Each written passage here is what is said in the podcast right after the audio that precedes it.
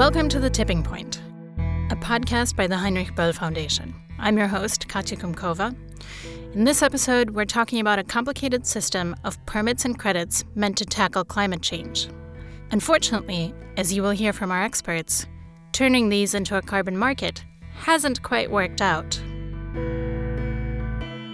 For our luxury emissions, we're asking people to reduce the little bit of emission that they cause so we can feel good about carbon consumption. If we think that the compensation will be creating problems elsewhere to other peoples, it's better not to buy this sort of compensation of the CO2 energy companies that are carbon majors finance a lot of groups, a lot of programs, a lot of pilot projects all on forests, but nobody discuss actually phasing out fossil fuels.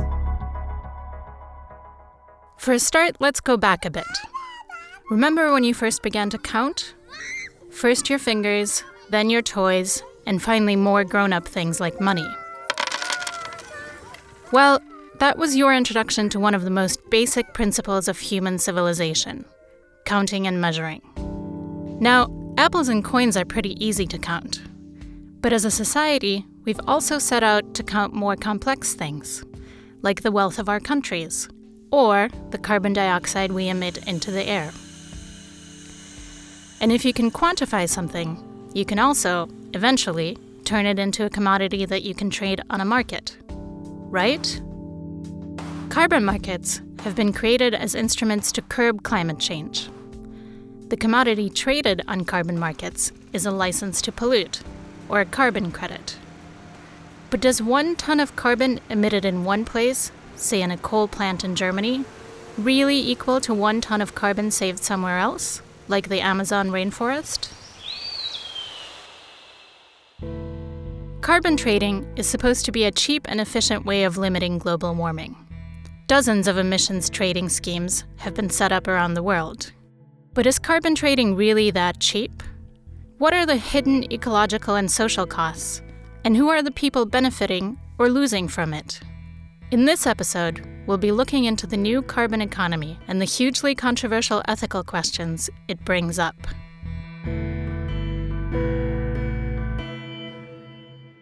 To learn more about carbon markets, we met with Jutta Kill. Jutta is a biologist from Germany and author of the book Trading Carbon How It Works and Why It Is Controversial. She told us about the biggest carbon market in the world in the European Union. We see that not only has complying with emissions limits been cheap for the industry, it has been a profit maker for the largest polluters in Europe. From around 2008 until 2014, the largest polluters in the European Union have made profits worth more or less 24 billion euros from the emissions trading scheme. 24 billion. Polluters are not paying, they are being paid. The emissions trading scheme in the EU really has turned into a, a corporate welfare scheme. Wait a minute. Isn't a carbon market supposed to make polluters pay? That was the initial idea of carbon trade. For every ton of CO2, companies are supposed to hand in a carbon permit, which costs money. To save expenses, the companies would then find ways to reduce their emissions, for example, by introducing better technology. But carbon permits in the EU market aren't costly at all. They've been handed out for free to the biggest polluters. The idea was to get the industry on board by first giving out free allowances. Over time, the number of permits would be reduced and with them, the overall emissions in Europe. But the industry was able to trick the system. Their lobbyists successfully negotiated for more permits than they would actually need. All of them had huge expansion plans. All of them were foreseeing that their production would go up a lot in the coming years and that they needed, therefore, a lot of free permits. In the course of the years, it turned out that those projections were hugely, but hugely overestimated and that the real emissions were much lower. Then came the economic crisis and the emissions were lower even yet. But instead of the emissions trading scheme having a mechanism that says, okay, if you don't use those permits at the end of the year, you give them back if you were wrong with that projection. The emissions trading scheme was revised so that the permits would keep being valid and there was no expiry date, so to speak, and the companies could keep them. With this huge number of extra permits, the companies were able to make billions on the EU carbon market. This turned the idea upside down. There were too many permits, the price of pollution fell, and instead of reducing or paying for its pollution, the industry even profited. Oh, and just in case they needed extra permits, they could buy them cheaply outside the European Union as so called carbon offset credits. You might have run across them, for example, when booking a flight.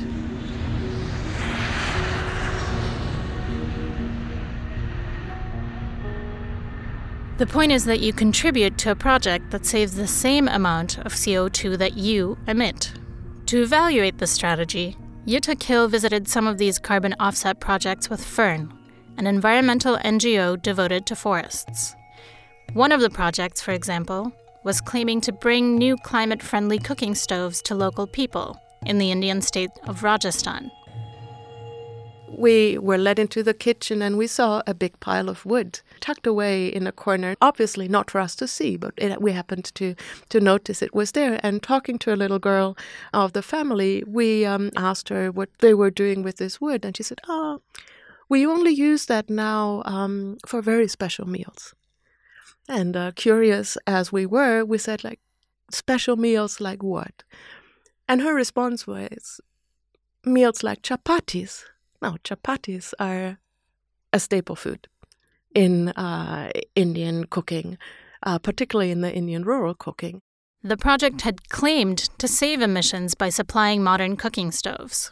Using the new stoves, Rajasthani families could save firewood and thus trees. And since trees take up carbon dioxide, they would have saved emissions. The wood stoves are still used on a daily basis, but the consequence of this carbon offset project was that a little girl was made to lie to international visitors to pretend that the project was uh, saving all the carbon emissions like presented in the report. And I think that was one of the sad stories, one of the sad examples. Not only was it not helping climate change, but also this perversity of making a small child lie the project obviously didn't fit the culture and needs of the local people. If your bread tastes better with your traditional fire, why use the new oven? And meeting the little girl in Rajasthan was not the only problem Jutta saw firsthand. On one occasion, she was able to visit a project in Uganda. A carbon credit company had planted eucalyptus trees around a national park. However, the local villagers considered this their territory and refused to stop planting their crops there. The result of the carbon offset project was that armed guards that were partly guarding the national park, but also now guarding the tree planting of the offset project, destroyed the crops um, and even shot at people who were entering the national park, um, their land. Um, people lost any means of of providing their food, any way of, of growing their own food. And if you have very little, losing the little that you have really is a problem. Um, this carbon offset project really caused misery for local communities. Um, again, for what? So that uh, an audience in Amsterdam can enjoy a carbon neutral classical concert. Nothing against classical concerts, but that we pretend there have been no carbon emissions for that pleasure because somebody somewhere else, a community that has contributed really nothing to the problem of climate change, loses the basis for its livelihood? After her visits and research, Jutta came to a conclusion.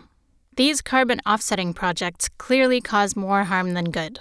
But on top of that, there's a conceptual flaw in the whole idea.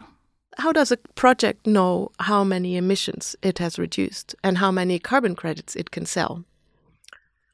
So it asks the consultant to calculate how big the emissions would have been in the future without the carbon project. Now, that's a very hypothetical calculation because the future doesn't happen because the carbon offset project happens.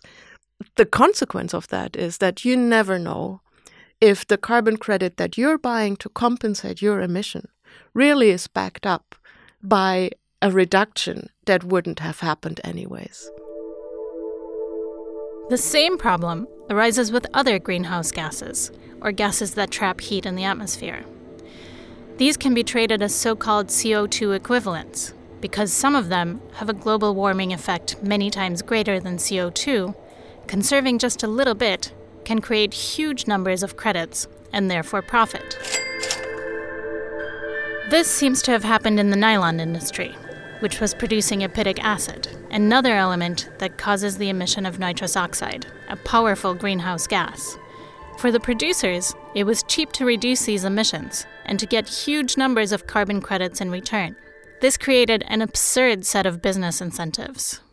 The value of the byproduct that they were now capturing and selling the non release as a carbon credit turned out to become the main product because you could make more money selling your carbon credits than you could make from producing your main product.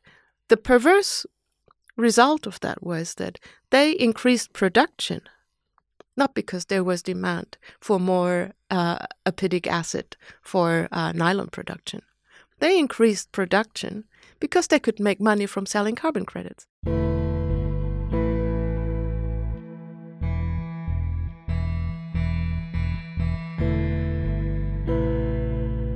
You're listening to The Tipping Point. In this third episode, we're discussing the promises and failures of the carbon market. As we just learned from Jutta Kill, the attempt to offset emissions often creates problems of its own. At least some credit earning projects don't really help the climate.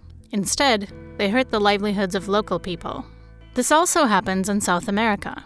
In Ecuador, one of the women speaking out against these practices is Yvonne Yanez, who works for the environmental organization Acción Ecológica. We reached Yvonne in her office on a busy day in the city of Quito. All the, the, the creators and promoters of this type of mechanisms, what they are uh, presuming is that the non humans uh, the, the, the, other that are not non-humans and so-called nature or natures in plural, they are um, providers of ecosystem services, providers of a service that can be uh, converted in a commodity and then can be sold, buy, uh, speculate in the financial markets, etc. But at the same time, this uh, means that the cycles, the functions, the elements, the recreation of life become a commodity that can be put in the markets. The notion of ecosystem services forms the basis of much of the carbon credit market. It reduces nature to an entity that mainly serves us, humans. But in Ecuador, nature has been granted its own constitutional rights. According to the Ecuadorian constitution, nature should be able to exist, persist, maintain, and regenerate its vital cycles. This applies to Paramo, one of the unique ecosystems of the Andes and home of the indigenous Quechua people. High up in the mountains of Ecuador, the Paramo forms a green landscape of moist, low growing vegetation. One day, a Dutch company came and convinced the Quechua to set up a pine tree plantation to generate carbon credits. But this was very bad for the community because um, what happened is that the, the, the, com- the community must spend a lot of time and put in money from them in order to keep the plantations clean or also they have to prevent any damage to the planted trees, for example, plagues or even fires. The Quechua soon realized that the pine plantation was not only hard to maintain, it also damaged the Paramo ecosystem and its water cycle. Until then, the landscape had been lush with moisture from the glaciers and water from the mountains. Now, pine trees were covering the soil, absorbing excess water, and blocking off light for native plants that played a crucial role for the region's water cycle. One day, an old man went up to perform a ritual. On his way back, he forgot to blow out the candles. A huge fire blazed on the Paramo, and the entire plantation burnt down. With it, went all the carbon it had taken up so far. Again, the project hadn't helped the climate, but caused problems for the locals. Yvonne talks about another case from the Brazilian Amazon where a tree planting program led to conflict among the local people. And this community decided that uh, they didn't want it anymore, this project. They said that the money was causing problems with the communities, divisions, fights, and they were spending too much time protecting these forests that were uh, forbidden for them to use anymore as the traditional way. They didn't could go in and hunt and harvest or make some cultures there, agricultural cultures, because this part of the forest now uh, was under a property right regime uh, of environmental services that belong to the companies that were giving the money to the community. In the global carbon market, it's often the people who have contributed least to climate change who are supposed to make up for it. They're asked to turn their traditional land and culture into what's dubbed a carbon sink. By doing this, they enable the global north to continue emitting greenhouse gases. To Yvonne Yanez, that's neocolonialism at best, and perhaps even worse. Indigenous peoples are the ones that will suffer in terms of uh, their collective rights violations, and instead of uh, a change of the uh, model of production in the north, all of these problems and the responsibilities are put in the hands of the indigenous people, the campesinos, the fishermen, etc., in the world. So for me, this is this is absolutely racist. Dealing with climate change in terms of carbon causes conflicts. In Brazil, Camila Moreno from the Federal Rural University of Rio de Janeiro is looking at the new paradigm of carbon metrics. In 2016, we met her at the United Nations Climate Summit in Morocco. The CO2 metric that we criticize, it actually it damages the protection of forests and reduces it to carbon sinks to fit in wider engines of uh, speculating with the climate, uh, connecting forest with the uh, financial markets, issuing green bonds and carbon credits and all kinds of things. For accountants and traders, CO2 is an ideal entity, emitted here and saved some somewhere else. Here, carbon dioxide is released when fossil fuels and trees are burnt. Elsewhere, carbon dioxide is captured by nature itself when plants photosynthesize. One of the places where both processes are happening at the same time is the Amazon.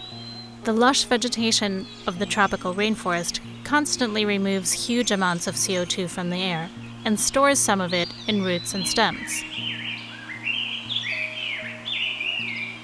But when trees are felled and burnt, the carbon is released instead. This is why the fight against deforestation is so important. For some time, the Brazilian government was able to crack down on illegal logging. But then, the Amazon Forest Code was changed, says Camila Moreno. The fundamental thing it did was to transform the illegality in now in a legal deforestation and to open up for market mechanisms for flexibility. So if you're a big landowner and you have deforested beyond what you're allowed to do, you can uh, buy the avoided deforestation elsewhere. You know, the rights of somebody else to the forest that were not used yet. So this, uh, although it makes for the market-minded people uh, logic in terms of cost effectiveness uh, allocation, uh, locally it destroys livelihoods. It misuse equivalences of CO2, saying that you can destroy one ecosystem but at the same time preserving the other. So who said that? Who decided which one has the right to live and which one has the right to be destroyed? And we could never uh, forget, should always remember, that there are people living in those ecosystems. And when we destroy them, we are destroying uh, traditional knowledge that only exist as long as the ecosystem is there. To critics like Camila, the carbon market is a questionable instrument in the fight against climate change. The root of the climate crisis is clear, but the global climate talks have avoided it like an elephant in the room. See, within the climate, the current climate negotiations, uh, people are discussing how to uh, sink, how to offset emissions with forest, on housing, with health, with education, with agriculture, with infrastructures. They talk about everything and they try to implement climate policy related to every single area of people's lives. The only thing that they are not talking here is to stop using fossil fuels. The strategy against climate change has focused on emissions and not the process of production that causes them. Instead of deciding to close coal mines and leave gas and oil reserves in the ground, an intricate credit system was created. It evolves around the idea of carbon as a tradable good and effectively enables the fossil industry to continue. For her part, Yvonne Yanez is convinced that the Paris Agreement will only make things worse. I, I really think that the Paris Agreement will not be good at all for climate. I mean, all of these promises of 1.5, 2.5, I think that they just wanted to, to put a, a, sort of number because they had a lot of pressure from the international community. So the governments and the representatives said, okay, we are going to put these degrees. Of course, they are real, real uh, degrees that we have to achieve, but they were forced to say that they are going to achieve this but at the same time, with the, with the national promises and with the creation of a global market of carbon uh, through the mechanisms that are set in the Paris Agreement, climate change will be worse. Carbon markets haven't worked so far. On the contrary, they've caused conflict for poor communities and threatened ecosystems. And they've been misused to make huge profits. To biologist Jutta Kill, the idea of carbon trading has steered the discussion into the wrong direction. The introduction of emissions trading in the Kyoto Protocol has distracted the discussion for 20 years away from the main problem, and that is the continuation of burning fossil carbon through petrol, through coal, through natural gas. We get lost in counting CO2 and don't see the full picture. Carbon credits from projects in the global south can't offset the damage done by pollution in the north. In fact, the trading may be doing more harm than good. Yvonne Yanez says that the people in the richer countries need to realize their responsibility and act. It's not only now I think that we have to think that these problems are um, coming since many years ago, more than 100 years ago, or at, at least even more than uh, after the Second World War, when the the, the capitalism and uh, this uh, this uh, economic system really uh, uh, expanded everywhere with new frontiers everywhere. So I think that in the north it's important to think that it's not a question that to be a good consumer and consume locally and consume organic or whatever it is, but also to take a conscience that there is an ecological debt that should be recognized and also to be repaired with the southern peoples in the world. The true keepers of forests are those who've been living there for generations. They know how to take care of the land, to sustainably farm it, and preserve its diversity and potential. It is these people's livelihoods that are being threatened by the same industry that is driving deforestation industrial agriculture, industrial logging, and large infrastructure projects like mining. But rather than give up this kind of development, we in the global north often blame local populations for protecting their land. Yeah, the best way to preserve forest is to guarantee the rights of people that live in the forest. So indigenous territory, uh, the local communities, riverine communities, as in the case for the Amazon basin, uh, uh, peasants, small agricultures. So they are the ones that have traditionally learned and lived with the ecosystems without destroying the ecosystem and rebuilding it as a giant monoculture. So we have to address the expansion of agribusiness everywhere. And I think that this community communities instead to be criminalized instead to be uh, their leaders put in jail etc i think that there should be recognized that they are the leading people uh, that are fighting climate change and fighting for a change of civilization. So here's the answer to our question from the beginning. Can trading fix climate change? Now, judging by the experiences we just heard about, the answer is clearly no. Carbon trade has not been able to make pollution pricey enough to keep us away from our fossil fuel addiction, nor does it actually address the drivers of deforestation. Even worse, in numerous cases, this approach seems to cause more harm than good. In our later episodes, we'll keep exploring better solutions. This was The Tipping Point with me, Katya Kumkova. Thanks for listening. You can find all our episodes at böll.de slash tipping point. That's B O E L L dot D E slash tipping point. The music for this episode comes from Crinkles. It's released under the terms of the Creative Commons Attribution Only license. Stay tuned for our next installment. We'll be looking at the impacts of industrial agriculture on our soil and the role of farming in saving the global climate. Until then, bye bye.